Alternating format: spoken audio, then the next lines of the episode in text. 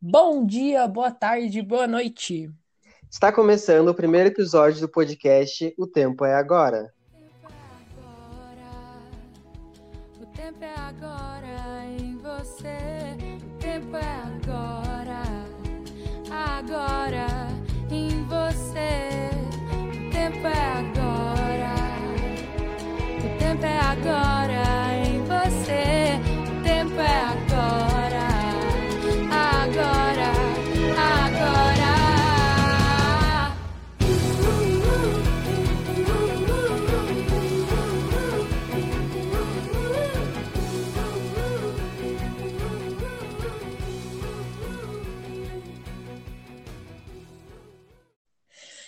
Estamos aqui para gravar o nosso primeiro episódio do podcast O Tempo é Agora. Com o tema de hoje é Educação no Cyberespaço.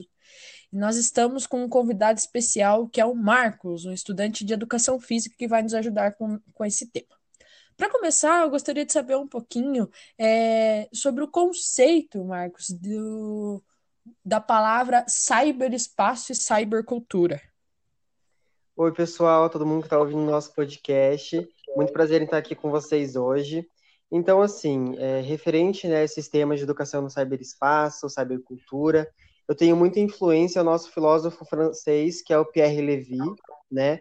Então, ele tem essa questão de que o cyberespaço, ele especifica não apenas só uma infraestrutura material desse meio digital, né? Mas também todo o universo que, que tem essas informações, todo o universo que o cyberespaço abriga. Então, como a forma que a gente navega nesse universo, que as pessoas se alimentam, né, dessa era digital que a gente está inserido hoje em dia. E também referente à cybercultura, que é as técnicas, né, os materiais, as práticas, as atitudes que a gente tem, dos pensamentos e valores que vão se desenvolvendo, né, e crescendo junto com o cyberespaço. Então, eu acredito que é um conjunto de coisas, né, do cyberespaço com a cybercultura, de que a gente está totalmente inserido hoje nessa atualidade. Bacana. Você trouxe para nós o tema da, do avanço da tecnologia, né, da, das coisas digitais.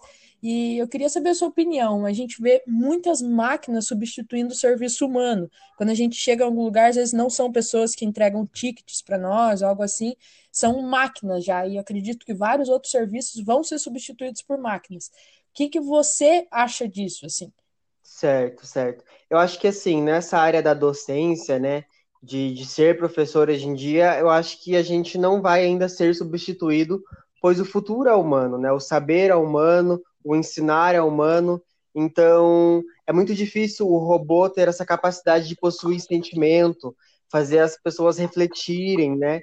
Ter essa questão de desenvolver habilidades.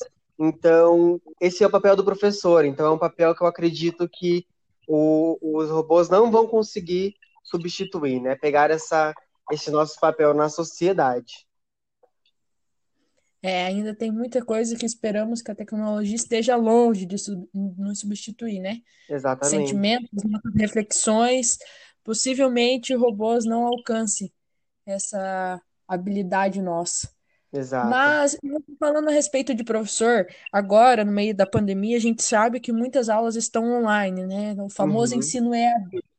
E você percebe, assim, uma, uma facilidade dos, dos alunos em mexerem no, em computadores, em plataformas, que é a, a geração da tecnologia, né? Agora, você acha que os alunos eh, se adaptaram, assim, mais fácil que, o que os professores?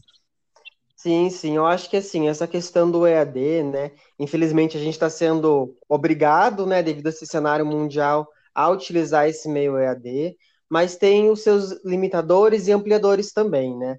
O que ocorre é que às vezes a internet é muito limitada a um conhecimento prévio, né? Às vezes eles conseguem já ter aquelas respostas prontas, então a gente não consegue fazer com que eles tenham essa reflexão, esse pensamento, o debate que acontece dentro de uma sala de aula. Porém, temos também os ampliadores de conhecimento, né? Então, é essa usabilidade que o jovem tem de fazer tudo rápido, de aprender rápido, utilizar os aparelhos tecnológicos de forma rápida também. Então, a gente tem que utilizar, né, o, fazer que ele consiga entender, ter esse conhecimento de modo crítico, né? não fazer que ele perca esse senso crítico com essas respostas prontas que já tem na internet. Então, se ele for utilizar a internet, ele usa de uma forma que ele consiga buscar em várias fontes, que ele consiga né, ter vários resumos, também praticar a criticidade dele em tudo que ele for fazer, né? Utilizar várias fontes, vários meios para que ele consiga se desenvolver e ter esse contínuo conhecimento. Com certeza. Eu acho que é válido lembrar também um ponto da gente se pensar que são as desigualdades, né? Do acesso a essa a internet, do acesso a essas aulas, pensando assim, dos maiores até os menores, né? A diferença que dá em mexer nessas tecnologias, porque não é só a escola, né? Tem as creches também, as criancinhas, quanto isso pode interferir no ensino, além da, da desigualdade, assim, de quem às vezes não tem um computador em casa, não tem um celular, né? Então, acho Com que é certeza. bom a gente pensar e refletir nisso também. Mas, muito obrigada pela sua participação, por ter nos esclarecido, ter compartilhado suas ideias. E muito obrigada também a todos que escutaram esse podcast.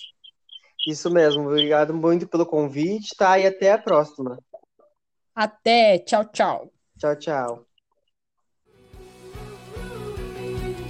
tempo é agora.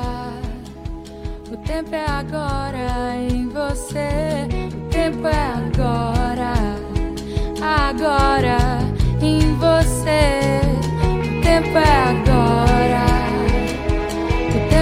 God.